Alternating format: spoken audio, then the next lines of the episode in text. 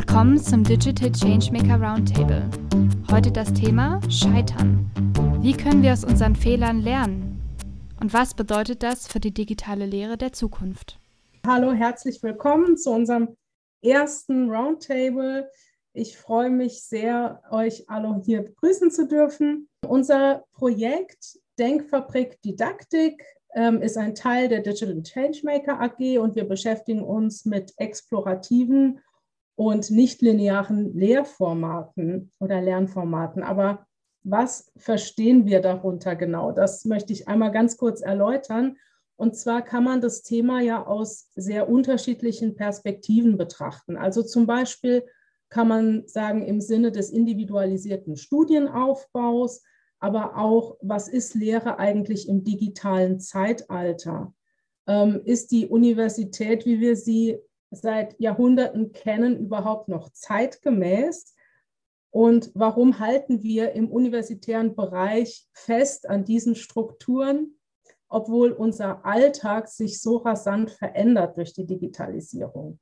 Man kann das Thema aber auch aus neurobiologischer Sicht beleuchten, zum Beispiel wie lernen wir überhaupt? Wie funktioniert unser Gehirn? Ist das ein linearer Prozess oder doch vielleicht so ganz und gar nicht linear? Ähm, über diese Themen wollen wir halt gerne in den Austausch gehen mit Hilfe unserer Roundtable-Reihe und wir sind sehr froh, dass wir für unseren Auftakt ein spannendes Thema mit noch spannenderen Gästen diskutieren dürfen. Und ähm, neben den monatlichen Roundtables möchten wir auch gerne eine Community of Practice aufbauen. Und dahingehend darf ich an dieser Stelle auch Werbung für unseren neuen MetaMost-Kanal machen. Wir stellen dazu den Link in den Chat. Meldet euch gerne an. Wir wollen das ganze Projekt auch asynchron begleiten und uns austauschen. Also es lohnt sich auf jeden Fall hin und wieder reinzuschauen. Dann noch kurz äh, zu der Frage, warum muss dieses Projekt ein studentisches Projekt sein? Warum setzen sich Studierende, so wie wir vier, in unserer Freizeit zusammen, um über die Zukunft des Lehrens und Lernens nachzudenken? Ich denke, die Frage oder die Antwort ist relativ offensichtlich, weil wir haben den Leidensdruck, wir sind direkt damit konfrontiert und wir möchten gerne eine Vision für die Lehre der Zukunft mitentwickeln und auch mitgestalten.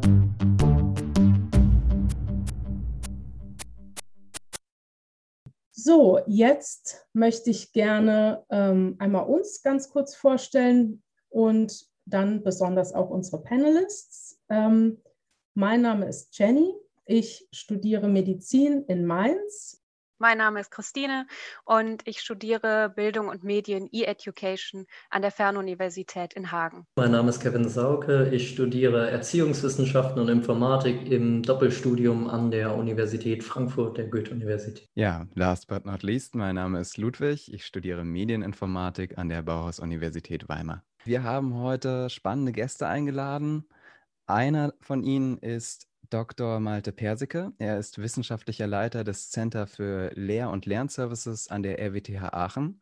Hallo Malte, schön, dass du heute da bist total, dass ich dabei sein darf. Ähm, als mich die Jenny angeschrieben hat, war ich sehr happy. Ähm, ich bin den Changemakern ja schon lange im, im Geiste ähm, eben verbunden. Ich weiß noch, wie wir damals mit Florian Rampelt und, und anderen diese Idee hatten, dass, dass das HFG viel mehr Studierende braucht, weil die besten Ideen auch, auch auf unseren Tagungen immer von den Studierenden kamen.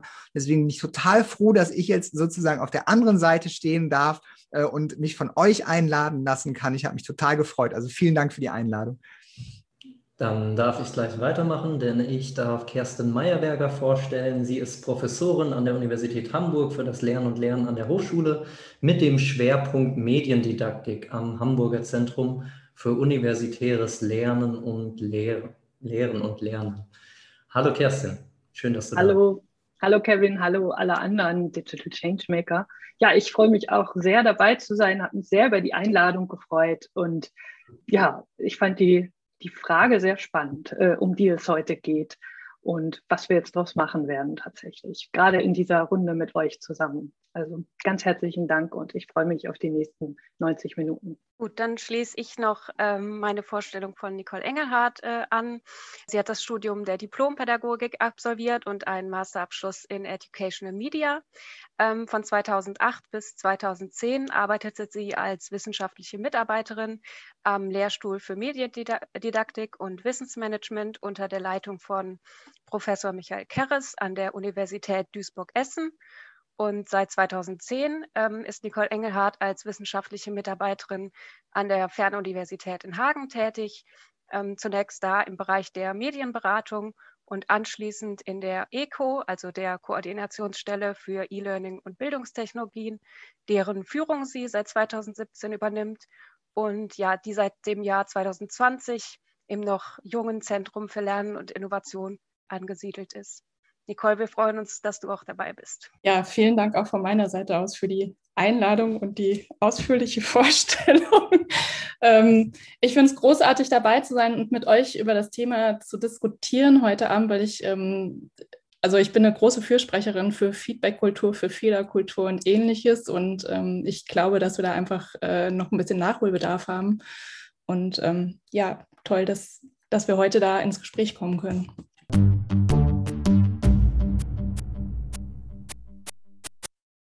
Ja, ganz herzlichen Dank und nochmal herzlich willkommen in, unserem, in unserer Diskussionsrunde. Wir sprechen ja heute über ein unbequemes Thema, nämlich das Scheitern. Und äh, Malte, Nicole und Kerstin, wir danken euch ganz herzlich, dass ihr bereit seid, euch diesem Thema zu stellen. Und äh, noch mehr, ihr habt alle ein persönliches Beispiel mitgebracht, bei dem eine innovative oder neue Lehridee in die Hose gegangen ist. Und äh, nun möchte ich euch bitten, diese mit uns innerhalb von zwei bis drei Minuten zu teilen. Und da würde ich als erstes gerne das Wort an Malte weitergeben. Ja, sehr, sehr gerne. Ich wollte euch erzählen von meinem allerersten Versuch mit dem Flipped oder Inverted Classroom. Das ist ja ein Konzept, das in Deutschland äh, sehr früh auch im Rahmen des Blended Learning aufgekommen ist. Das heißt, die Studierenden äh, lernen, äh, lernen eher zu Hause, also der, der Wissenserwerb findet zu Hause statt. Die Wissensüberprüfung, Konsolidierung, das Üben, das Trainieren und vor allem das Praktische findet dann eher äh, im, also in der Präsenzphase statt, sodass dann, wenn der Lehrende da sein sollte, nämlich wenn die Fragen entstehen, der Lehrende eben auch da ist. So, und da habe ich ich, da habe ich damals angefangen und gesagt, okay, ich, ich, ich mache Videos, bin da von der Uni Mainz auch, auch, ähm, auch dafür gefördert worden ähm, und, und habe dann ganz viele Videos gemacht. Wir haben für diese Videos weit über 100 Stunden im Videostudio gestanden und damit war es ja nicht beendet. Dann gab es ja auch noch die Postproduktion und dann wurden irgendwie alle möglichen Zusatzmaterialien generiert und so weiter. Und das hat so viel Zeit gekostet, dass ich dann gedacht habe, komm, also das ist jetzt alles so super und die Videos sind so klasse geworden, das muss doch auch ohne meine Intervention gehen. Die Studis können sich das doch jetzt mal selbst erarbeiten. So, die hatten auch Quizzes und so. So, und dann haben dann habe ich gesagt, ich mache jetzt ein Semester lang nichts. Äh, ich mache einfach nur zwei Sitzungen nach einem Drittel oder zwei Drittel des Semesters, wo die Leute Fragen stellen konnten und da war sehr wenig los und ich dachte, Mensch, das klappt ja alles super. dann kam die Klausur und es war mit Abstand die schlechteste Klausur, die jemals äh, meine Studis geschrieben haben. Sowohl die Durchfallquote, wie auch wenn ich die Durchfall herausgenommen habe, für alle anderen, so die mittlere Note war um mehr als einen vollen Notenpunkt schlechter als eben in den Semestern vorher. Und das war für mich einfach natürlich der totale Horror. Auch die Veranstaltungsevaluation. Ich dachte, oh, die Videos, die werden bestimmt super bewertet und alles klasse gemacht und so. Ich habe total viel Mühe gegeben. Die war nicht besser, sie war nicht viel schlechter, aber sie war auch, sie, sie war auch nicht besser. Ich habe natürlich gedacht, boah, das undankbare Volk und so, das gibt's doch gar nicht. Aber natürlich ganz klar, die Arbeit, die Studierenden waren das Arbeiten so überhaupt nicht gewohnt. Die waren auch die Videos nicht gewohnt, die waren die Quizfragen nicht gewohnt. Also völliges Neuland, ohne von, von mir unterstützt zu werden, irgendwie dieses, dieses Neuland zu, zu erkunden, sich selber zu erarbeiten, ohne echte Hilfe beim Erarbeiten der, der Materialien, ohne Präsenzphase. Das hat einfach überhaupt nicht geklappt. Und dann haben wir in den nächsten Semestern wirklich ausprobieren müssen, was funktioniert denn, was brauchen die Studis in der Präsenzphase und waren erst wirklich mehrere, mehrere Semester später so weit, dass die Studis dann tatsächlich dann auch profitieren konnten. Aber auch dann war es weiterhin immer noch so, dass sich so diese Zweiteilung der Studierendenschaft viel deutlicher gezeigt hat als vorher. Das heißt, die Gruppe der guten bis sehr guten Studierenden hat klar, hatte klar zugenommen. Aber eben auch die Gruppe der Studierenden, die durchgefallen sind in der Prüfung, hatte eben auch zugenommen. Also vorher hatte ich so 5 Prozent, danach fast 20 Prozent, die wirklich eine 5 geschrieben haben. Aber die, die keine 5 geschrieben haben, die, die, da haben es geschafft, die eben aus der Mitte so rauszubringen und zu guten bis sehr guten Studierenden zu machen. Und da bin ich auch bis zum Schluss, habe ich es nicht geschafft, diese, diese 15, 20 Prozent, die sich einfach abmelden aus dieser Form der Veranstaltung, wieder ins Boot zu holen. Das heißt, das Scheitern hat zwar irgendwie aufgehört, wir haben den Notenschnitt nach oben gebracht, der war auch hinterher äh, ganz zum Schluss besser als, als, als in der Präsenz.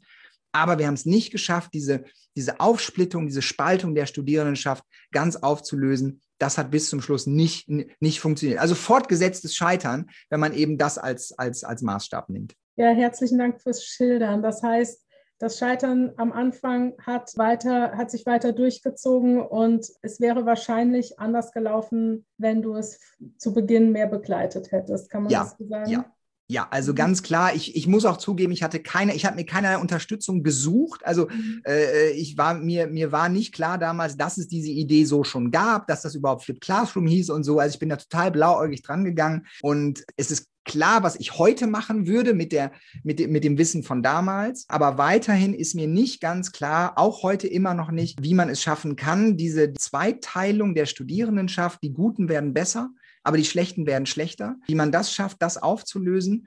Und da steckt natürlich auch die Frage drin, will man das überhaupt? Also ist das überhaupt ein Anliegen, diese Studierenden, die so knapp unter der Vier stehen, noch über die Grenze zu heben? Oder ist das halt schon okay, wenn die dann durchfallen? Das ist aber eher eine politische Frage. Ähm, also das heißt, ähm, mir, mir ist heute völlig klar, welche Fehler ich damals gemacht habe und wie man das jeden Fall vermeiden kann, wie man die Veranstaltung wirklich besser machen kann.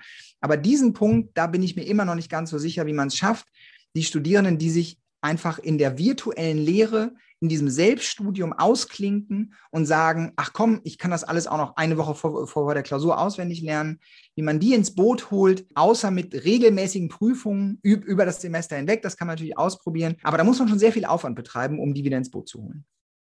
Ist eine spannende Frage. Vielleicht können wir das nachher auch noch mal näher erörtern oder Meinungen dazu einholen. Aber jetzt sind wir gespannt, Nicole, ähm, welches Beispiel du uns mitgebracht hast.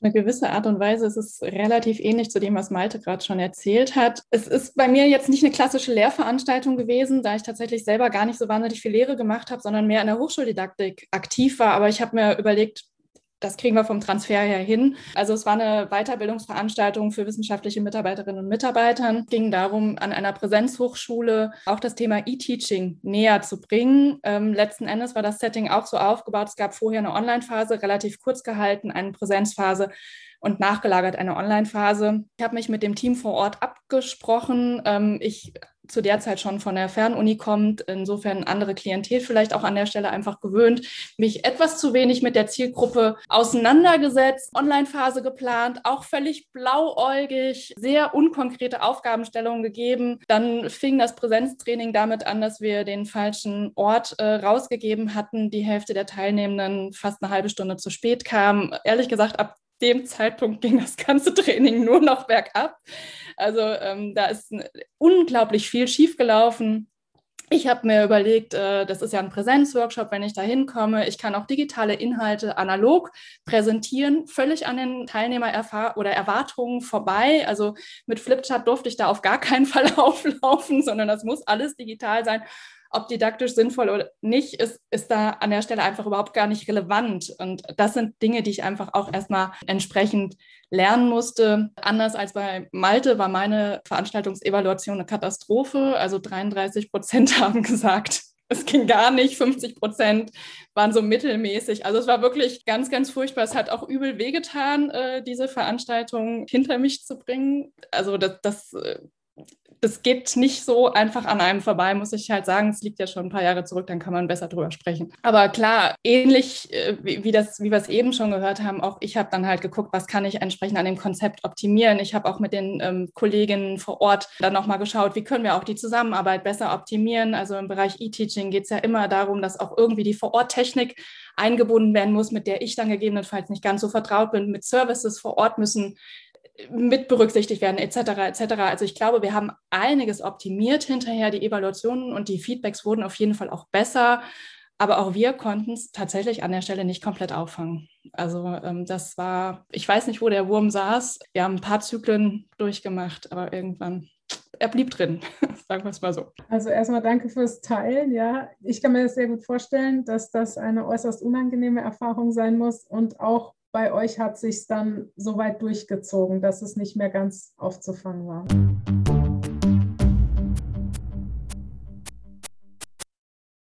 Ja, Kerstin, wir sind gespannt.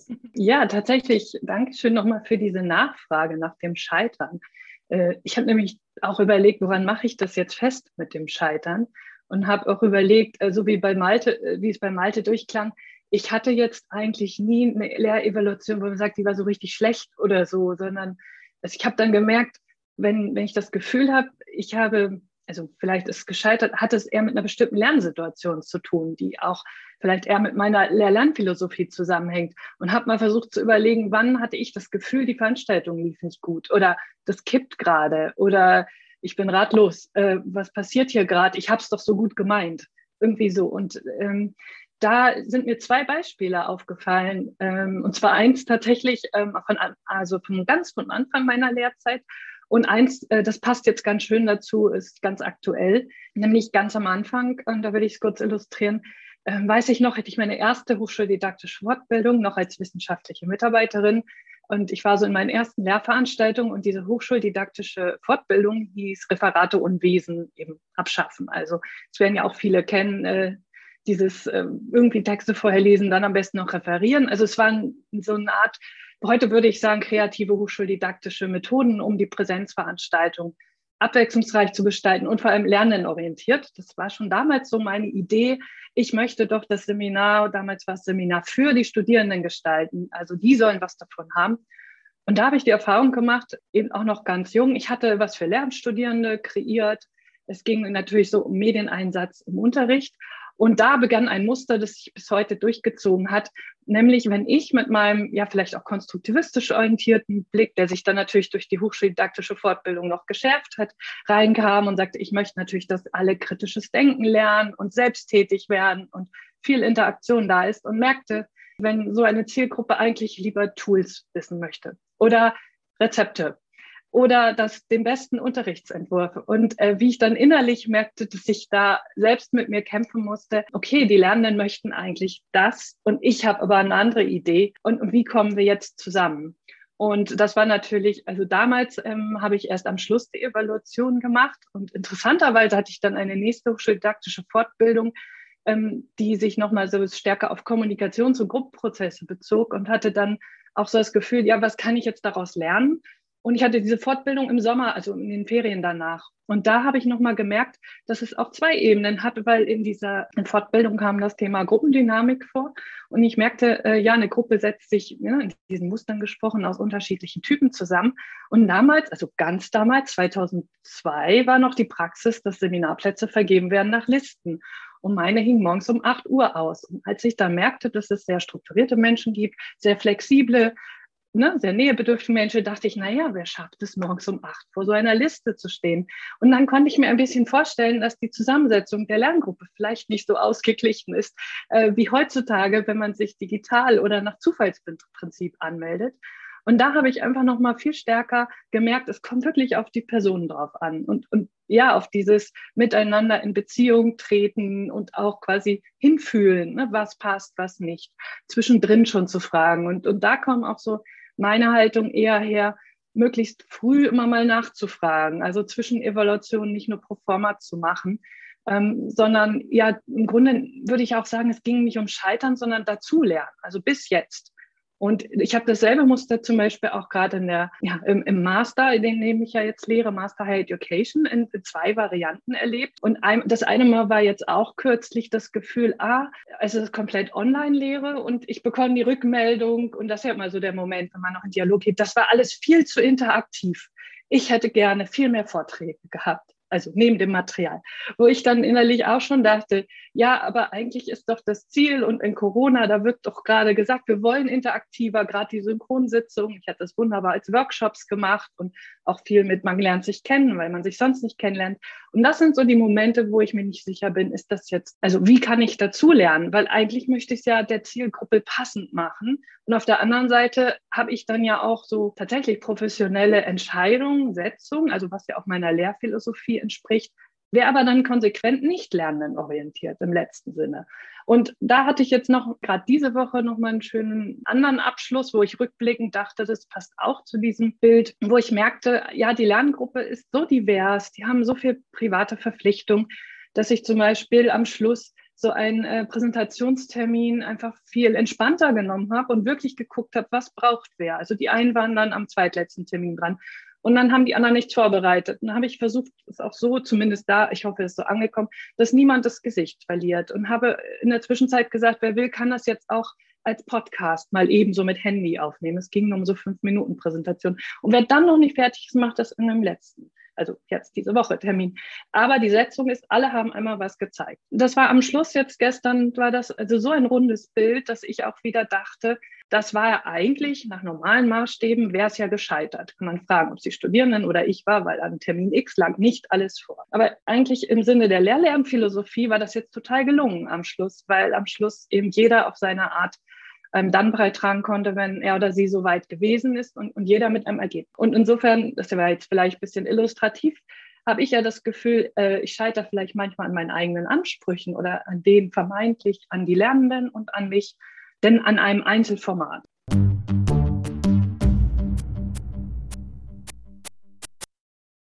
Ja, ganz herzlichen Dank fürs Teilen. Also ich glaube, die große Gemeinsamkeit, die wir raushören, ist, äh, Scheitern tut weh. Es passiert aber.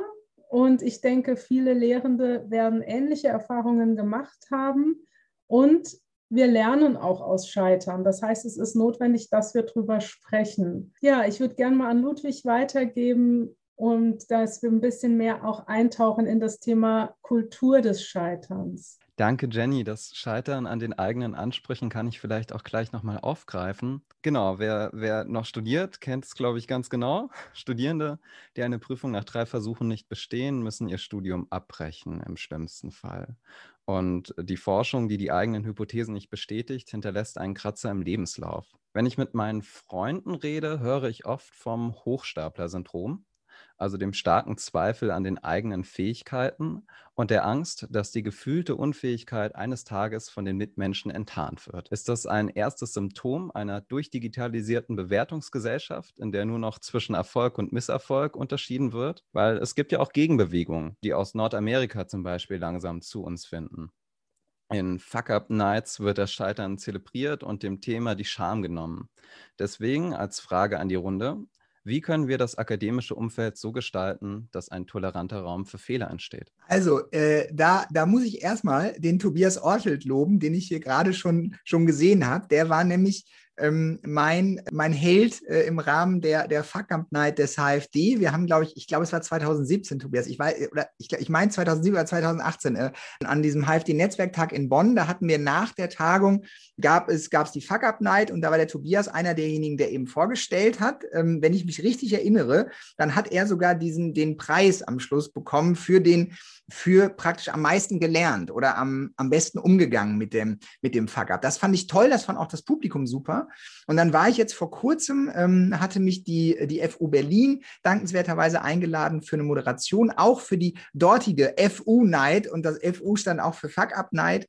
Ähm, also die, die haben das Format dann auch durchgeführt, auch mit durchaus sehr viel Erfolg. Ähm, das Schwierigste bei den Fuck-Up-Nights war, Leute zu finden, die, also Lehrende zu finden, die sich da vorne hinstellen. Weil nicht jeder ist so ähm, geht so offen mit, seinen, mit seinem eigenen Scheitern um, wie das zum Beispiel der Tobias tut und Kerstin tut und viele von uns tun. Aber das sind längst nicht alle Lehrende, die, das, die sich trauen würden, das so zu erzählen. Und deswegen war ähm, sowohl in Berlin wie auch beim HFD damals, wir waren froh, dass wir drei, drei Personen überhaupt gefunden hatten, die, die, die bereit sind, über ihr Scheitern in, in der Lehre zu berichten. Ich glaube, das zeigt schon, wie viel Vorbehalte es gibt sich selbst zu öffnen und zu sagen, da war ich nicht schlau genug oder da war ich nicht belesen genug, da war ich nicht, da habe ich nicht lang genug überlegt, ich habe mich nicht, nicht äh, intensiv genug informiert, ich habe die, die Forschungsliteratur nicht irgendwie intensiv genug gelesen. Das ist ja durchaus ein Eingeständnis auch äh, des eigenen persönlichen Versagens. Und ich glaube, dass man das, und das ist so ein Henne-Ei-Problem, dass man auch als Lehrender verstehen muss, dass man sowas erzählen kann und nicht hinterher Spott erntet, sondern eben das genaue Gegenteil. Man, denn, man, denn wenn wir so einen Abend machen wie hier, dann hört man ganz oft, ja, das habe ich auch erlebt. Äh, ich habe das, hab das so noch nicht erzählt, das habe ich auch erlebt. Und von daher ist das, ich glaube, irgendwie um, umgekehrt wird ein Schuh draus. Wir müssen erstmal die Kultur etablieren, dass man sich trauen kann, sowas zu erzählen.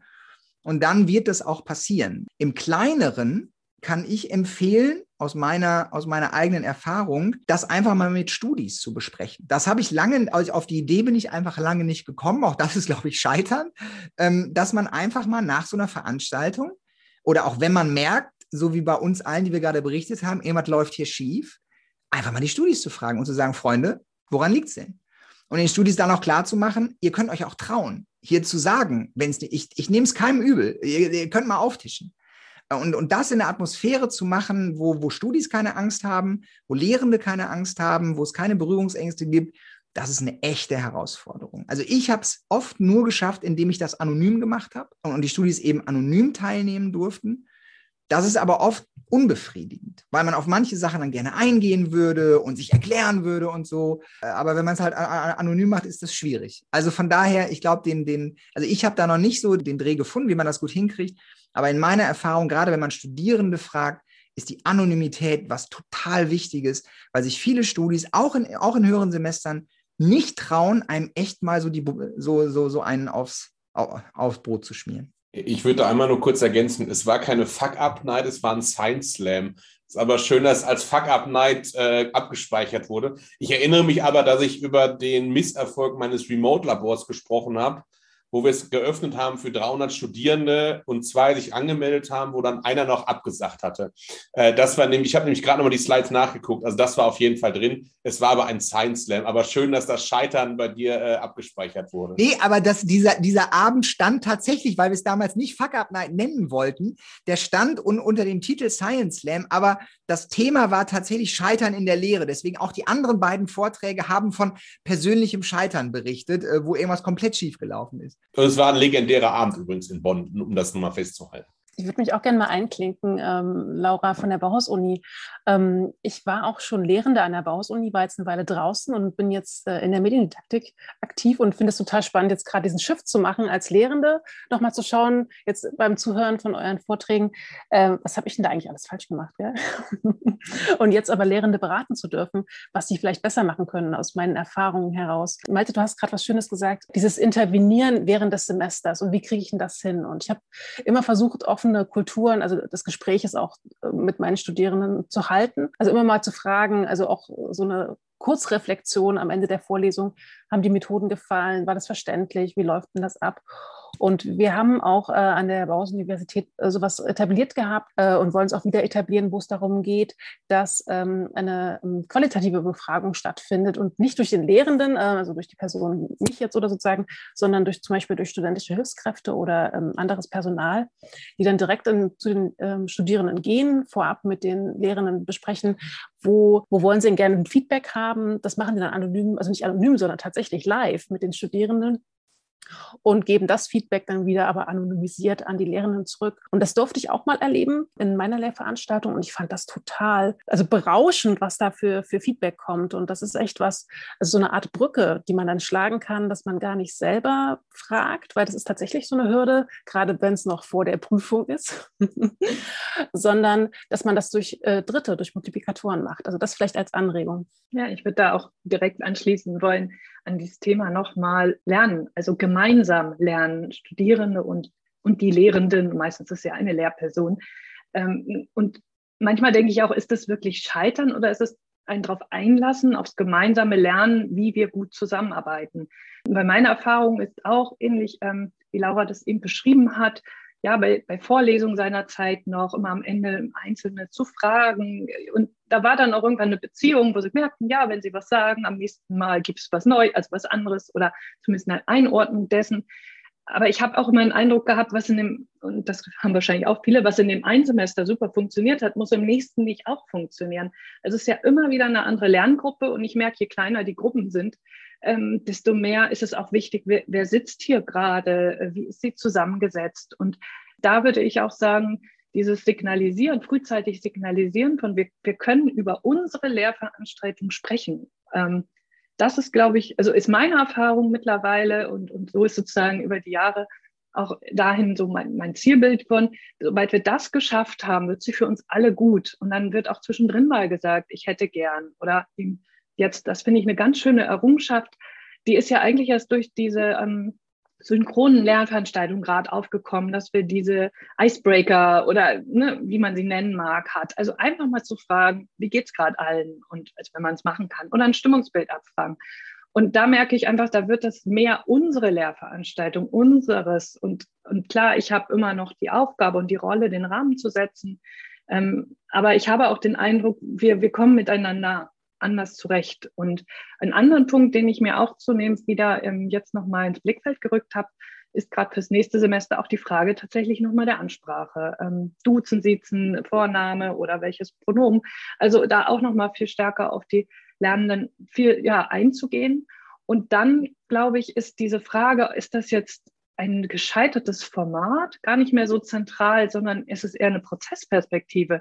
Also wie schaffen wir es, dass der Prozess am Ende so ist, dass möglichst viele möglichst viel mitgenommen haben. Und ich würde mir auch, glaube ich, wünschen, da nochmal eine Referenz auch zu haben. Was heißt denn, wenn überhaupt scheitern? Woran gemessen? An der Lehrevaluation im Dekanat oder eben an den eigenen Grundsätzen, an dem, was man so äh, zu liefern hat, wie Klausurergebnisse der Interaktionsgrad, ob alle am Ende gelacht haben und sich kennengelernt haben, obwohl das virtuell ist. Also das sind ja auch so ganz verschiedene Ansprüche. Und ich glaube, es macht nur Sinn zu sagen, ich bin gescheitert, wenn ich sagen kann, ja, auf welcher Grundlage denn? Also an welchem Maßstab bin ich gerade gescheitert? Sonst glaube ich, ist das auch für beide Seiten so eine never-ending Story. Und die Idee ist ja, und da komme ich jetzt nochmal auf das zurück, was Ludwig auch angesprochen hat, ähm, wenn, wenn man zum Beispiel so in der agilen Welt denkt, geht es ja auch um zum Beispiel das Prinzip des stetigen Verbesserns, also angetrieben vom Prinzip, durch Feedback und äh, Inspect und Adapt, also stetig sich zu verbessern und nicht Fehler auszumerzen. Also ich glaube, das ist, ist jetzt ein bisschen Wortschrauberei, aber die Grundhaltung dahinter auch in der Lerngruppe zu transportieren und dass wir gemeinsam uns verbessern wollen, ähm, das ist für mich schon ein Schlüssel, wie ich auch denke, dass zukünftig die Lehr-Lernkultur ganz basal davon profitieren könnte. Ich würde da ganz gerne noch so ein bisschen anschließen wollen. Also wir sind jetzt unglaublich viele Gedanken gerade schon durch den Kopf gegangen. Ähm, also wenn wir auf der einen Seite über gemeinsam lernen, gemeinsam weiterentwickeln sprechen, ähm, dann, dann fällt mir halt aus der Arbeitswelt halt auch das Thema Retrospektive ein. Also es gibt ja bestimmte Elemente in, in der agilen Arbeitswelt, wo es auch dazu gehört, dass wir regelmäßig uns zusammensetzen und über unsere Zusammenarbeit reflektieren. Und ähm, wer sich mit, mit solchen Methoden auch mal auseinandersetzen mag, der sieht halt auch, dass diese Methoden so aufgebaut sind, dass man am Anfang auch so etwas wie Icebreaker hat oder dass man die Menschen erstmal ein bisschen da abholt, wo sie, ja, wo sie gerade sind und sie von sich auch auch erstmal etwas dazu sagen, wie bereit sind Sie eigentlich, sich heute zu öffnen? Weil ich glaube, das Thema, was wir ganz am Anfang eben schon hatten, ist ja, einen Fehler zuzugeben, heißt auch, dass man bereit sein muss, sich entsprechend zu öffnen. Und dafür braucht es wieder entsprechendes Vertrauen beziehungsweise eine gewisse Beziehung. Die muss halt erst aufgebaut werden. Da ist ein Semester äh, im, im, Hochschulalltag auch immer verdammt kurz. Ne? Also Ende des Semesters hat man es vielleicht erreicht und dann wechselt die Kohorte wieder und dann muss man das Ganze wieder von vorne machen. Insofern ist das, glaube ich, echt ein bisschen müßig, aber nichtsdestotrotz, ich halte das für unglaublich wichtig, auch aus diesen Methoden etwas sich mal rauszupicken und mit in die Hochschullehre reinzupacken und gemeinsam zu lernen. Also Lehrende mit Studierenden zusammen. Das ist so die, die, die eine Perspektive, die ich gerne noch mit reinbringen möchte.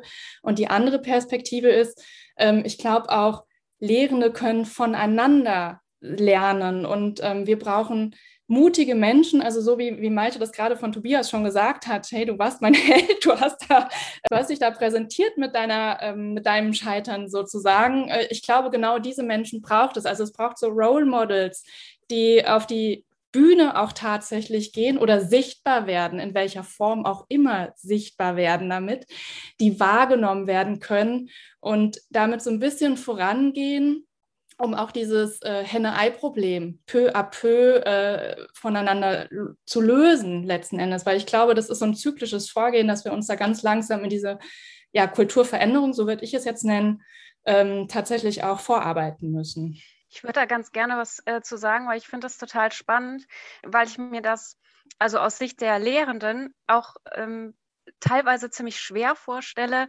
dass man so seinen Weg oder äh, den eigenen Weg findet. Auf der einen Seite methodisch beziehungsweise didaktisch flexibel zu werden, also auch eben sich zu öffnen, wie Nicole das gerade gesagt hat, auch ähm, ja mal auch das Scheitern eben zuzulassen und dann daraus zu lernen und auf der anderen Seite eben nicht kompletter Spielball zu werden oder dass man eben sagt, ja, jetzt weiß ich gar nicht mehr, was ich machen soll und soll ich noch an meinen eigenen Vorstellungen von Lernen und Lehren festhalten oder muss ich das jetzt alles komplett über den Haufen werfen? Also das stelle ich mir auch irgendwie schwierig vor. Genau, ich, also Nicole meldet sich, ich lasse gerne den Vortritt. Bitte schön. Ja, ich habe da äh, direkt so einen Impuls zu, weil ich glaube, mhm. das ist auch wieder etwas, wo es sehr hilfreich sein kann, äh, solche Themen in unterschiedlichen Kreisen zu thematisieren. Und man kann sich ja zum Beispiel in kollegialen Gruppen auch zusammentun, ähm, also kollegiale Beratung, kollegiale Hospitation oder ähnliches. Ähm, das sind Elemente, die wir bei uns in der Hochschuldidaktik beispielsweise verortet haben, die einfach so einen geschützten Raum erstmal bieten um über solche Erfahrungen sprechen zu können, um langsam auch in die Richtung zu gehen, okay, kann ich das auch mal mit Studierenden thematisieren, kann ich das auch mal öffentlich präsentieren, etc. etc. Also ich glaube, das ist so ein Entwicklungsweg und das von Anfang an direkt auf der großen Bühne zu machen, also ich würde den Hut ziehen, äh, ich hätte das, glaube ich, niemals gemacht. von daher. Kerstin hat auch nochmal die Hand gehoben. Oder war das noch von vorhin? Nee, das war neu. Was mir dazu einfällt, ist auch, dass mir viele mh, hm, oder, oder meine, ja, oder in, in Workshops, gerade in Medien- oder hochschuldidaktischen Workshops für Lehrende, ähm, habe ich eben auch erlebt, dass die, die sich weiterbilden möchten, fortbilden möchten, vielmehr, dass die meistens genau mit so einem äh, ja, Problem kommen. Also sie kommen meistens eben rein und erzählen von einer Situation, die sie angetrieben hat, sich fortzubilden. Und eigentlich ist das eben auch ein Scheitern gewesen, wie die Gruppenarbeit bei den Juristen hat nicht funktioniert. Oder ähm, auch sowas wie Malte beschrieben hat, ich möchte ein Flip Classroom machen und das ist irgendwie hat nicht funktioniert und jetzt will ich noch mal wenigstens gucken, was und wie. Und da merke ich auch, dass so ein, ein Beispiel oder eine Situation, in der eben die Herausforderung wahrgenommen wurde, auch eine schöne treibende Folie einfach ist, um, um dann auf der Basis ähm, neue Inhalte eben auch an dieser Folie zu messen. Helfen Sie mir oder warum nicht? Ähm, das ist so die, die eine, der eine Weg und ähm, den ich gerne ergänzend zu der kollegialen Beratung noch dazu nehmen möchte, weil der halt so alltäglich möglicher ist. Man braucht dann noch nicht gleich die Teams, wobei ich die kollegiale Beratung hier für sehr sinnvoll halte. Auf der anderen Seite eben kann es ja auch sein, dass die kollegiale Beratung der Kolleginnen auch zu dem Schluss kommt, ähm, wir können eigentlich nicht alles kundenorientiert, lernenorientiert machen. Und, und, was heißt denn das jetzt? Und ich finde, da kommt ja, oder da, da frage ich mich immer, oder das ist auch so das, wo ich immer überlege, wo kommt da eben die pädagogische Professionalität oder didaktische Professionalität auch zum Tragen, nämlich dieses, ähm, wenn ich den Rahmen so nicht schaffe und fordere und vielleicht für unangenehme Lernwege sorge. Ja, wie kann ich schaffen, eben auch die Personen, die Lernenden aus ihrer Komfortzone zu holen? Wie kann ich es schaffen, sie auch mal sich auf was einzulassen, was sie vielleicht ungern machen, wie zum Beispiel öffentlich, also öffentlich, also Positionen zu beziehen. Und, und dann, finde ich, kommt der andere Aspekt eben sehr stark zum Tragen, den wir jetzt schon öfter hatten, ist, wie ist die Atmosphäre? Wie ist die Vertrauens, also Beziehung? Wie ist der vertrauensvolle Rahmen? Also sind es eben Lehrveranstaltungen, die einfach eine Masse sind oder hat man die Chance in einem Rahmen auch so einer, ja, so einer Art Sicherheitszone zu schaffen in der Lehre, um sich ausprobieren zu können? Und ich denke, gerade in Bezug auf die ganzen Buzzwords, die wir im Moment haben, also in Folge von früher Projektarbeit, problemorientiertes Lernen, ähm, Veranstaltungen, die besondere Kompetenzen fördern wollen, sei es Data Literacy, sei es 21st Century Skills und, und, und ich finde, die sind ja dann doch sehr auf der Kompetenzebene immer ausgelegt. Aber viel wichtiger ist doch auch, in welchem Rahmen kann man diese Kompetenzen wunderbar erwerben.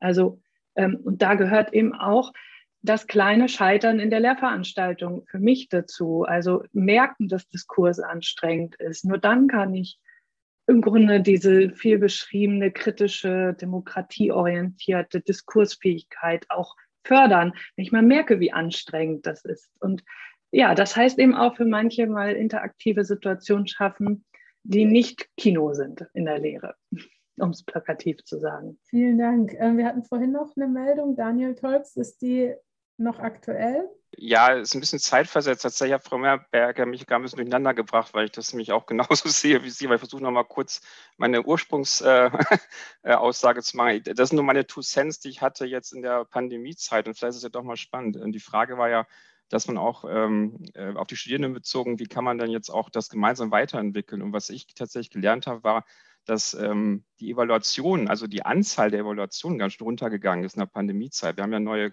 Konzepte aufgeworfen, Emergency Remote Teaching und haben versucht, da irgendwas hinzubauen. Und die Studierenden waren ja auch sehr gnädig mit uns und gesagt, ja, alles gut, passt schon. Und die Evaluation zum Beispiel waren wir immer super, aber weitaus weniger haben abgestimmt als sonst. Und da habe ich dann auch das, was Malte vorhin meinte, einfach mal gesagt, jetzt wer Lust hat, kann bitte nochmal bleiben. Ich brauche mal ein bisschen Rückmeldung. Ich sehe sie sonst halt nicht mehr. Ne? Ich brauche das jetzt einfach mal ein bisschen Feedback. Und dann habe ich gefragt, woran liegt das denn mit den mit Evaluationen? Dann habe ich gesagt, es gibt zwei Gründe. Der erste Grund ist, es ist einfach zu viel E-Mails gerade, es ist einfach viel zu viel, wir sind einfach überfordert und gestresst. Und das zweite ist, wir wissen es doch auch nicht. Für uns ist das auch alles neu. Ihr habt irgendwas gemacht und fragt uns jetzt, ob das richtig ist. Wissen wir nicht. Und dann haben wir gesagt, dann sagen wir lieber gar nichts. Habe ich zumindest mit denen verabredet, ähm, verabredet gesagt, okay, wenn ihr das nicht wisst, dann schreibt uns zumindest, ihr habt keine Meinung dazu, es überfordert euch, weil so denken wir, ja, passt schon irgendwie und das ist halt falsch. Das wollte ich nochmal mit reinwerfen.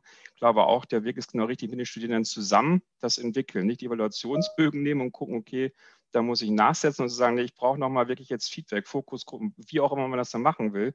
Meinetwegen auch Online-Seminare und Sprechstunden vielleicht dafür nutzen, weil da, da brauchen wir die Studierenden tatsächlich, sonst ähm, wird das, glaube ich, nichts ne, auf Dauer. Und ich weiß nicht, wie es bei den anderen ist. Man merkt jetzt ja auch bei den Studierenden, die sind jetzt auch durch. Ne? Also wir ja auch, hätte ich gesagt, als, als Lernende. Aber, die, aber ich glaube, noch ein Semester äh, wird jetzt echt kritisch, oder? Also ich kann ja gerne nachher nochmal was erzählen, wenn die Kamera aus ist. Also wenn es nicht mehr aufgezeichnet wird, dann kann ich gerne nochmal die anderen Sachen erzählen, die mich jetzt auch gerade aktuell umtreiben. Aber erstmal dieses, äh, das wir jetzt nochmal mit reinbringen. Ja, vielen Dank. Ähm, wir hatten da auch eine, eine Frage, ähm, was ist Scheitern eigentlich aus Sicht der StudentInnen? Ist auch eine interessante Frage. Malte meldet sich ja, dazu. Ja, also ja. genau dazu, darauf wollte ich gerade eingehen. Also ich, ich habe ich hab dazu drei, drei Punkte. Ähm, also ein, einmal diese, diese Frage, wie kriege ich eigentlich meine Studierenden dazu, auch sich zu öffnen und sich zu trauen, mir zu sagen, dass ich das gerade nicht gut mache. Da hat zum Beispiel Kerstin vorhin gesagt, ähm, die Frage, ob man, du, ob, ob man ins Du oder Sie geht, wie, wie, wie man mit den Studierenden umgeht. Und das ist aus meiner Sicht ist das eine total starke Typfrage. Also ich habe früher meine Studierenden auch immer aufgefordert, duzt mich mal. So und als ich noch sehr viel jünger aussah, als ich das heute tue, haben die das auch problemlos gemacht. So, das ging das ich habe das einmal gesagt und dann haben die mich geduzt.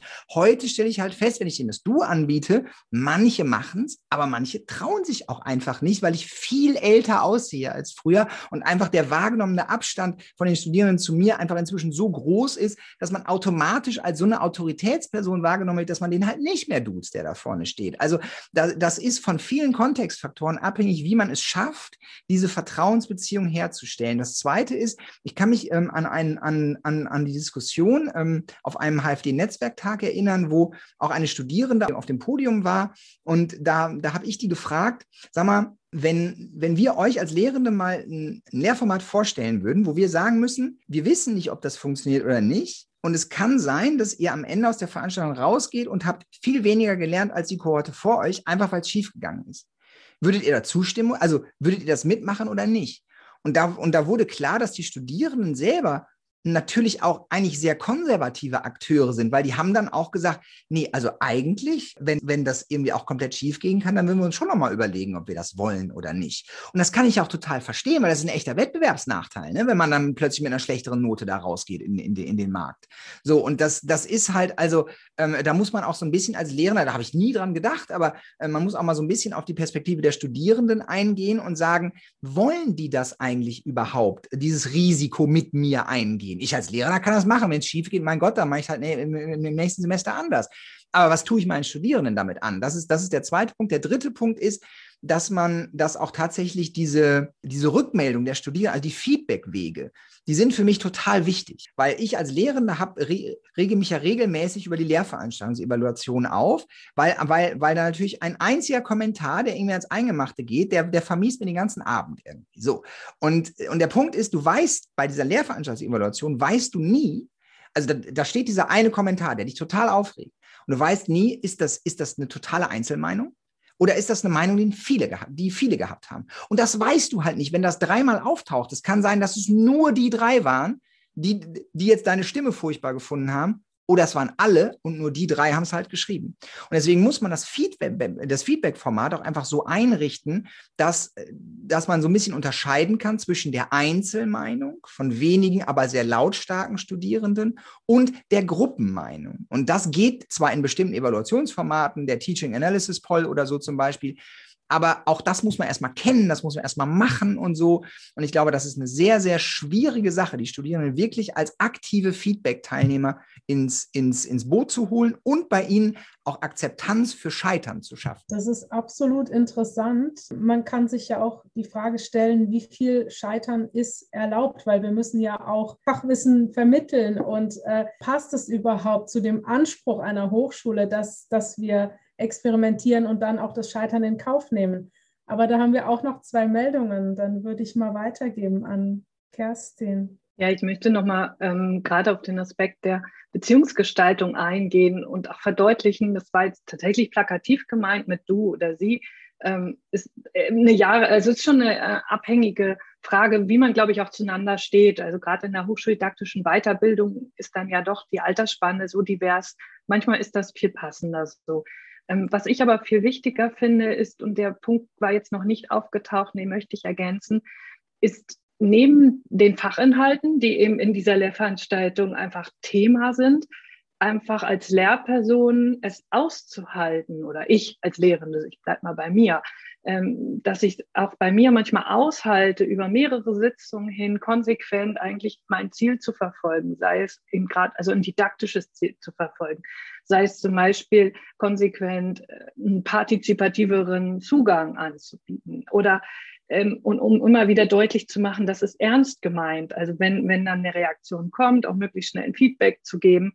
Und ein ganz konkretes Beispiel, was mir einfällt, ist, ähm, das war mal vor, ich glaube, 2017 in, in einem ähm, Projektrahmen der Hamburg Open Online University, wo ich mit einer Studierendengruppe gemeinsam nach agilen Methoden in dem Fall, nach, in, entlang von Scrum, gemeinsam ein äh, Scrum-Team gebildet habe. Und ich als Product Ownerin war mit dabei. Und obwohl wir uns vorher schon in dem Fall auch geduzt haben, weil es eben eine Arbeitsgruppe war und gesagt, so jetzt machen wir auch nochmal ein Projekt zusammen, habe ich auch gemerkt, dass das einfach ganz wichtig ist. Der, der Status ist halt doch sozialisiert an der Hochschule. Und wir haben vier bis sechs Wochen gebraucht, bis klar war, ich, ich gehöre sozusagen zum Team und da ist nicht dann die Professorin und wenn die was sagt, hat die immer recht. Und dann wurde es spannend. Dann kamen eben von Studierenden auch so richtig, ja, die guten Vorschläge, weil sie gemerkt haben, okay, die, also äh, mein Kollege und ich, wir meinen es ernst. Und dann waren wir in der Diskussion. Und ich glaube, dieses aushalten können und nicht gleich aufgeben nach ein, zwei, drei Sitzungen, um das herauszufinden, wann es Sinn ist, sinnvoll ist, einfach durchzuhalten, weil eine gute Idee im Raum steht und weil sie passt. Und wenn man doch merkt nach zwei Sitzungen, ja, war halt gut gedacht, aber äh, passt halt hier leider so gar nicht. Ähm, das ist vielleicht auch ein bisschen eine, eine Kunst, das dann in dem Moment, ähm, ja, das Gespür dafür zu haben. Aber ich glaube, das sind genau die Momente, die eben jenseits von äh, medienvermittelten Rückmeldesystem auch diese Nähe schaffen oder zumindest die Atmosphäre der Nähe, dass man gemeinsam ins Gespräch kommt oder dass nach einer Veranstaltung vier bis fünf das Gefühl haben, ich gehe nach vorne oder bleib im Zoom-Raum, weil ich noch mal was sagen möchte. Also das sind, glaube ich, so die Indikatoren, die das so zeigen können, ähm, wie man da auch ähm, diese, diese, ja, wie sagt man sozusagen zwischen, ja, die Gräben überwindet oder so. Früher war ja immer dieses Bild vom Hörsaal mit dem Pult und dem Graben dazwischen. Das äh, wurde häufig genannt. Ja, ja danke schön. Ähm, wir haben noch zwei Wortmeldungen, Christine und Tobias. Und ab nur ganz kurz, ab 8 Uhr werden wir einmal ganz kurz eine Pause machen, weil wir dann die Aufzeichnung stoppen werden. Und bitte bleibt aber noch, wir diskutieren danach auch weiter. Also von daher ähm, jetzt noch zwei Wortmeldungen und dann machen wir einmal eine ganz kurze Pause. Genau, ich wollte nochmal auf die Sicht der äh, Studierenden eingehen. Vielleicht nehmen wir das aber auch gleich in die halbe Stunde mit. Denn ähm, wir le le oder lernen jetzt gerade so, dass aus Sicht der Lehrenden das total gut tut, scheinbar zu scheitern und auch sich darüber auszutauschen und dann eben, wie, wie ein großer Lernprozess daraus entstehen kann. Und da war eben so eine Frage, die wir uns auch gestellt haben, wie ist das eigentlich für Studierende? Also gehört das auch für Studierende zum Lernprozess dazu? Und wie kann man das vielleicht als Lehrende auch ja methodisch begleiten, das Scheitern im Studium und dann eben ähm, ja Frustration vielleicht darüber auch mitzunehmen und dass es eben nicht endet in, in einem Abbruch des Lernprozesses im schlimmsten Fall, sondern dass es eben auch zu so einem positiven Lernprozess für Studierende führt, dass dadurch natürlich dann vielleicht auch nochmal die Offenheit des Scheiterns bei Studierenden geweckt wird, was ja dann auch vielleicht wieder ähm, auf die Lehrenden zurückgeworfen äh, werden kann. Ja, danke, Christine. Ich kann das nur nochmal bestärken. Also auch ich aus meiner Sicht als Studierender muss zugeben, dass äh, Scheitern wirklich alltäglich im Studium ist. Also ist es die, die Hausarbeit, an der man viel zu lange sitzt? Ist es die Übung, bei der man die Frist verpasst hat? Oder ist es das Essay, bei, bei dem man dann die falsche Zitation verwendet hat und, und dann gerügt wird von der Übungsleitung? Ich muss ehrlich sagen, mir fehlt ja auch eine methodische Begleitung dabei. Ich ähm, weiß ja nicht, wie ich aus meinem Scheitern weiterlernen kann. Lehrende haben solche Evaluationsmethoden. Lehrende haben dieses, dieses Feedback-Format auch, dass die Studierenden ständig die äh, Lehrformate bewerten können. Studierende haben keine methodische Begleitung beim Scheitern. Ich würde da kurz ergänzen, aber Studierende können auch nur scheitern, wenn man sie mal was machen lässt.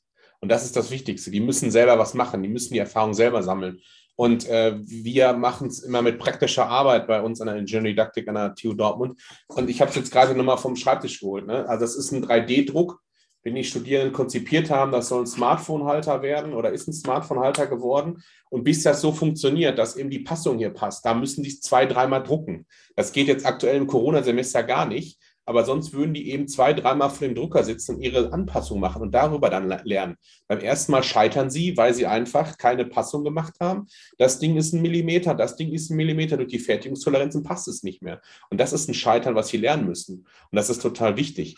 Äh, das als die erste Ergänzung, was ich noch eigentlich sagen wollte, äh, wenn wir Feedback von Studierenden einholen mit über Evaluation oder so, dann muss man darauf auch eingehen können. Also das hat ja jemand, glaube ich, eben schon mal gesagt. Und normalerweise kenne ich es, also bei uns an der TU Dortmund oder ich habe in Bochum studiert, da war die Evaluation immer in der letzten äh, Veranstaltung, in der letzten Vorlesung. Und danach haben die Studierenden nie wieder was mitbekommen, was mit dieser Evaluation passiert ist. Und das ist, glaube ich, wichtig, dass man darauf dann eingeht, dass man die nämlich nicht in der letzten Woche, sondern vielleicht drei Wochen vor Ende des Semesters macht und dann nochmal sagt, hör mal, das habt ihr mir jetzt gezeigt und das werde ich deswegen verbessern. Und ähm, wenn wir Feedback haben wollen, müssen wir es denen auch wieder, äh, also müssen wir es einholen und dann auch, auch aufbereiten und dass die das auch noch mitkriegen, dass sich was verändert. Weil normalerweise schreiben sie nach die Prüfung, sind dann aus der Vorlesung raus, dann ist denen auch eigentlich egal, den Studierenden, muss man auch ehrlich sein.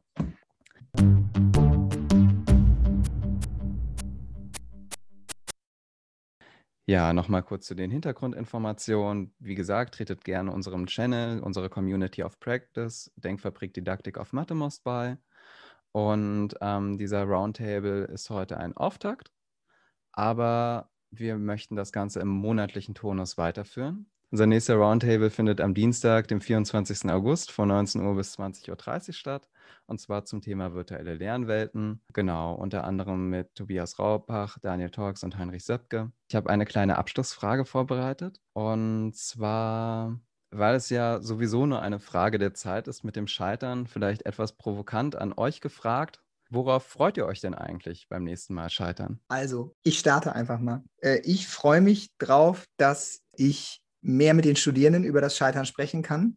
Und am meisten würde ich mich freuen, und das ist ein Punkt, den ich, den ich gerade, als du, Ludwig, angefangen hast, äh, vorhin über die Anzahl der Versuche zu, zu, sprechen, die Studierende eben zum Teil nur haben. Ne? Erster, zweiter, dritter und dann ist es vorbei. Ich freue mich, dass wenn wir alle noch mehr scheitern und wenn daraus vielleicht die Notwendigkeit entsteht, über diese unsägliche Letztversuch-Idee nochmal nachzudenken. Also warum sollen wir denn die Anzahl der Versuche beschränken? Ich frage mich das schon seit Jahren, unser Prorektor hier in Aachen auch. Warum sollen wir nicht einfach unseren Studierenden so viele Versuche geben, wie sie brauchen? Und dann können wir sie ja gerne nach dem dritten Versuch mal anschreiben und sagen, hör mal, meinst du wirklich, dass du das Richtige studierst oder so? Aber man könnte doch vielleicht mal sagen, lass uns doch mal diese, diese, diese, diesen Druck rausnehmen, der bei ganz vielen Studierenden ja auch mit Prüfungsangst zum Beispiel entsteht, wenn du beim ersten Mal durchgefallen bist und beim zweiten Mal dann vielleicht auch und so weiter. Ja, und wenn du weißt, komm, ich gehe einfach nochmal rein und wenn ich da wieder scheitere, ist das okay, dann kann ich auch noch ein viertes und ein fünftes Mal. Das wird uns allen nicht wehtun, solange wir digital äh, und unsere Klausuren stellen. Ist, ist mir das völlig egal, ob, ob da 100 oder 102 Personen teilnehmen. Das ist völlig wurscht warum nicht diese unsägliche Begrenzung abstellen? Das würde, glaube ich, sehr, sehr vieles verbessern und vor allem wäre auch das Scheitern einer Lehrveranstaltung plötzlich akzeptabler, weil es eben nicht mehr dazu führt, dass Studierende daraus wirklich merkbare, karrierebeendende Konsequenzen unter Umständen erleben, sondern es dauert vielleicht ein Semester länger und das kann man möglicherweise verschmerzen. Also ich glaube, dass, dass wir weg müssen ähm, ist meine ganz feste Überzeugung von, von der begrenzten Anzahl der Versuche, weil das in ganz vielen Fällen zu, zu völlig irren Auswüchsen führt. Ich glaube, dass wir, wir Hochschulen uns eigentlich damit kein, kein Eigentor schießen, wenn wir es einfach mal freigeben würden. Ja, ich mache einfach weiter. Ich bin jetzt tatsächlich in, in diesen Studiengängen nicht drin, wo es um so harte Prüfungen geht, würde aber da die, die Meinung so teilen.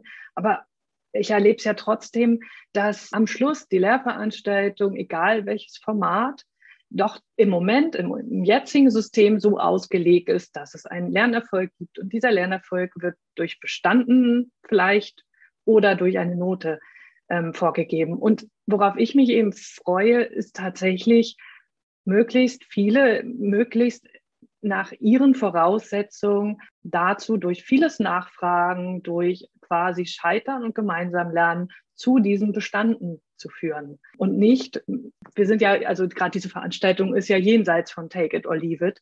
Und genau dieses Prinzip eben nicht in die quasi jetzige Lehr-Lernkultur mit reinzunehmen, sondern genau die andere Seite zu bespielen und noch viel stärker auf die äh, mitgebrachten Bedarfe und auch besonderen Situationen eingehen. Und wo ich gerade noch mal hängen geblieben bin, ist ja auch eben die Erfahrung aus diesen, aus diesen vielen Corona-Semestern ist ja die, dass Lernende wie Lehrende im Moment Neulinge sind auf dieser komplett neuen Situation. Und das viel proaktiver noch zu besprechen, viel stärker auf die Metaebene zu gehen, auch in der Lehre. Ähm, und, und da wirklich miteinander durchgängiger im Gespräch zu sein. Das ähm, nehme ich mit und deswegen freue ich mich darauf, doch das nächste Mal wieder zu lernen, wenn ich doch wieder was Neues ausprobiert habe, weil ich es auch so richtig nicht lasse. Ich äh, ergänze jetzt nochmal, ähm, das mit den Prüfungen, da wollte ich übrigens vorhin auch anknüpfen, ist aber jetzt schon alles gesagt, insofern, das spare ich mir jetzt mal. Ähm, aber worauf freue ich mich beim nächsten Mal scheitern? Also ähm, mir geht gerade noch der Spruch durch den Kopf, äh, try, fail, try again, fail again, fail better. Also letzten Endes tatsächlich ähm, beim nächsten Mal einfach besser scheitern. Für mich ist Scheitern total essentiell, ich finde, was heute auch nochmal rausgekommen ist und worüber wir uns sehr viel mehr Gedanken machen sollten, ist, wie ist Scheitern überhaupt konnotiert? Also wie bewerten wir das eigentlich? Ich finde, da, da, schwingt nach wie vor so ein negativer Touch mit, aber eigentlich sollten wir diesen negativen Touch dem Ganzen mal nehmen, weil das ist sowas Alltägliches und es gehört einfach dazu. Und äh, der, der Umgang damit, das ist ja das Essentielle. Also wir werden ja auch, äh, also auch was, wenn ihr jetzt im Studium scheitert, auch im Job werdet ihr scheitern. Und ne, das, das wird sich ja immer durchziehen, auch im Privatleben etc. Also das wird immer wieder vorkommen, aber ich halte es für ganz essentiell, dass wir das als ähm, was ganz Natürliches ansehen und einfach drüber sprechen können, um da gegebenenfalls auch daraus lernen zu können. Ich habe vorhin aber auch noch mal so ein bisschen recherchiert, ähm, weil ich da jetzt selber nicht so ganz sattelfest bin, ob es Studien dazu gibt, ob man aus Fehlern tatsächlich lernt oder nicht. Es gibt von 2019 eine Studie, könnte man sich jetzt, glaube ich, noch mal genauer angucken. Von dem, was ich herausgefunden habe, würde ich jetzt auch sagen, nee, kann man, glaube ich, noch nicht so ganz eins zu eins übertragen. Ergebnis war an der Stelle aber erstmal aus Fehlern lernen wir selber gar nicht, sondern andere lernen aus unseren Fehlern. Also so funktioniert es eher. Und das ist ja eher nochmal ein Beleg dafür, wie wichtig es ist, dass wir über Fehler sprechen, weil andere daraus lernen können. Aber wie gesagt, das, da, da kann man, glaube ich, nochmal etwas mehr ins Detail gehen.